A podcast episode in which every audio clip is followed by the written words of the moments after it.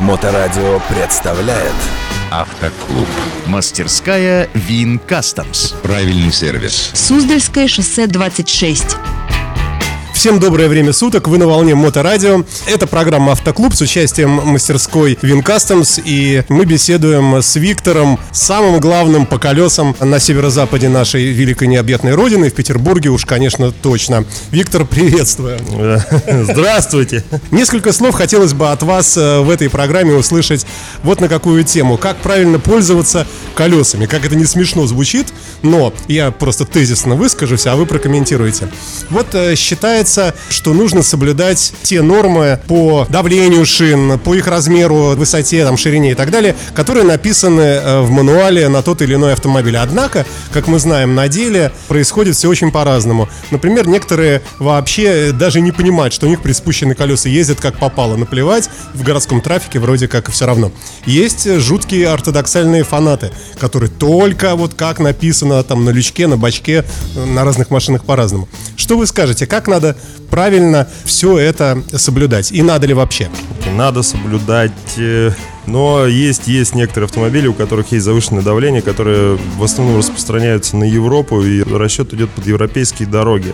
Есть некоторые модели Volvo, которые ставят давление оригинальное 2,6. Это многовато для наших дорог, поэтому 2.1, 2.2 достаточно. Ничего страшного не вижу, но ниже двух бар я бы не советовал никому понижать давление. А как быть нам, обладателям маленьких машинок, э, всевозможных Матисов, э, мини-куперов?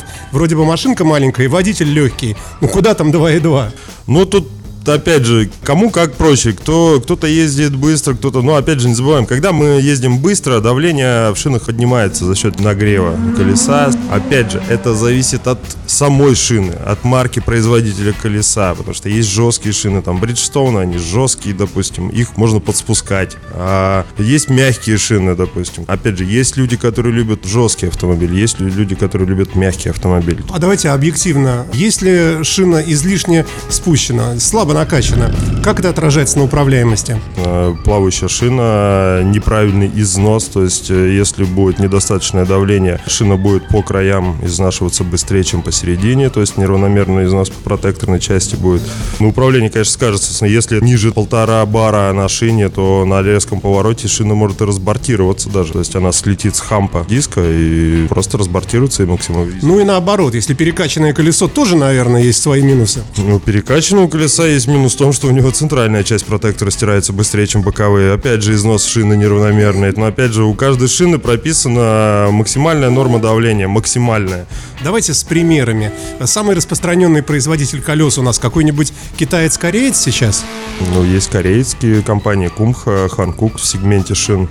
Ну, наверное, вы заметите больше машин сейчас, наверное, на Pirelli и Континенталях, так как новые автомобили выходят сейчас. Ну, Pirelli взяла основной рынок э, новых автомобилей, поэтому больше Pirelli. Если именно брать по продажам, то есть люди уже когда вторично покупают комплекты, пять брендов я бы назвал Michelin, Continental, Pirelli, Hankook, Кумка. Это из брендовых именно компаний, основных.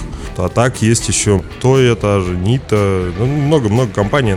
Сейчас очень много новых автомобилей. Новые автомобили стоят на заводских шинах. А с кем работает завод, с кем заключили контракт, с тем и работают. В Германии Мерседес идут на Ханкуках с завода, а у нас они идут на Континенталях. Сейчас э, на Мишленах. То есть кто как заключил контракт. Вторичный рынок, он немножко другой. Вторичный рынок уже люди приходят, узнают, а что получше, а что там вот мне вот на, там на дачу, мне там под быстрые скорости. Поэтому здесь уже подбирается шина индивидуально. Ну, мы стараемся подбирать шину индивидуально под каждого клиента. Каждому подбирается своя шина. Мастерская Вин Кастомс. А вот есть такой тезис, э, что то, что продается в гипермаркетах, покупать ни в коем случае нельзя. Это касается, ну, например, велосипедов. Иногда можно увидеть там мотороллер в магазине ОК или в магазине Лента. Там часто бывают и колеса. Вроде бы как и недорого. Что скажете? Ну, нет, почему покупать нельзя? Можно покупать просто...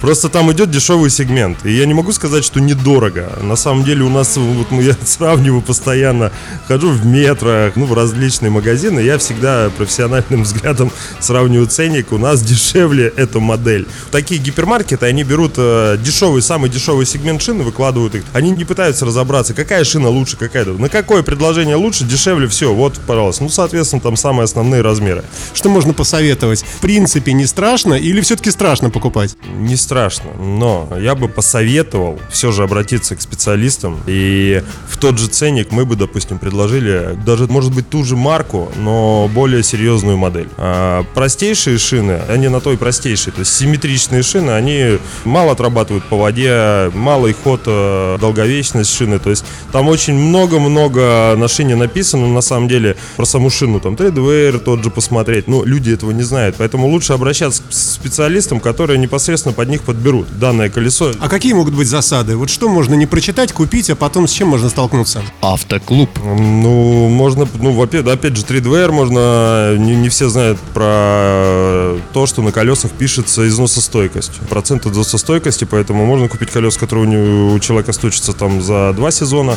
у кого-то за один, у кого-то за пять лет. Э, Хотя мы не рекомендуем шину использовать больше пяти лет. Немцы используют шину один комплект два года. Поэтому оттуда и тащат всю бэушку. Потому что немцы, они два года отъездили на комплекте, без разницы, стерся он, не стерся, ездили они немного, мало. Они его выкидывают, покупают новый. То есть имеет место быть не только износ физический, но и старение возрастное, да? Да, а в состав шины входит очень много смол различных, там в некоторые шины даже входит мед. Все это, все это ссыхает со временем, поэтому остается каучук.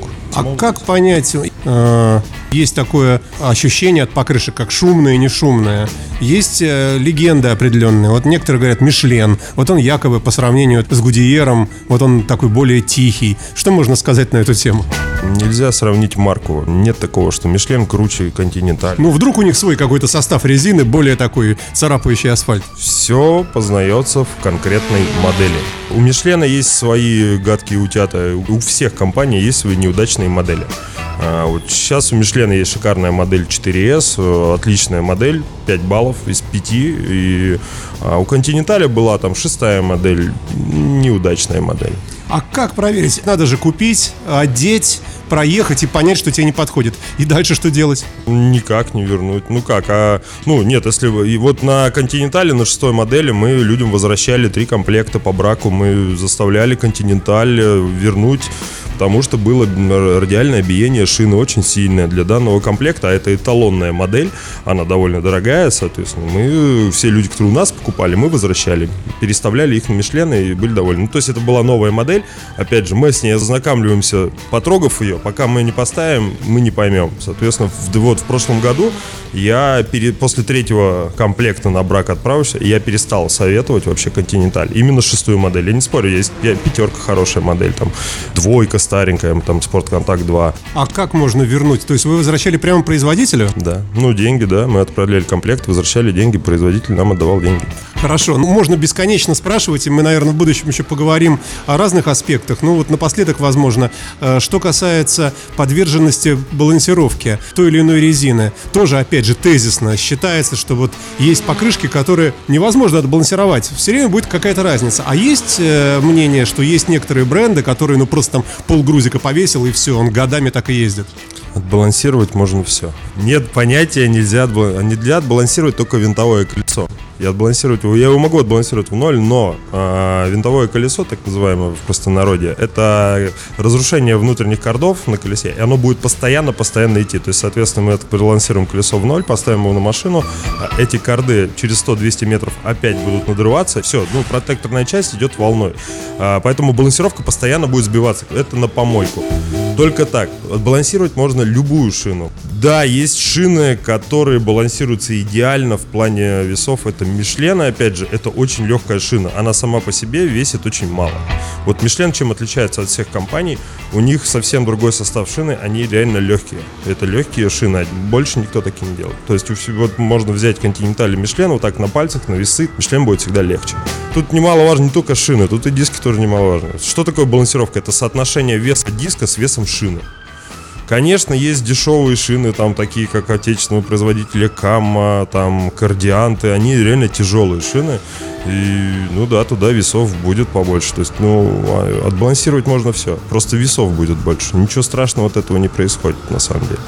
Большое спасибо. В следующей программе обязательно продолжим эту увлекательную беседу. Я напомню, что мы говорили с Виктором, одним из основателей и владельцев мастерской Вин Customs. Большое вам спасибо, Виктор, и до новых встреч. До свидания. Мастерская Вин Кастомс. Правильный сервис. Суздальское шоссе 26. Автоклуб.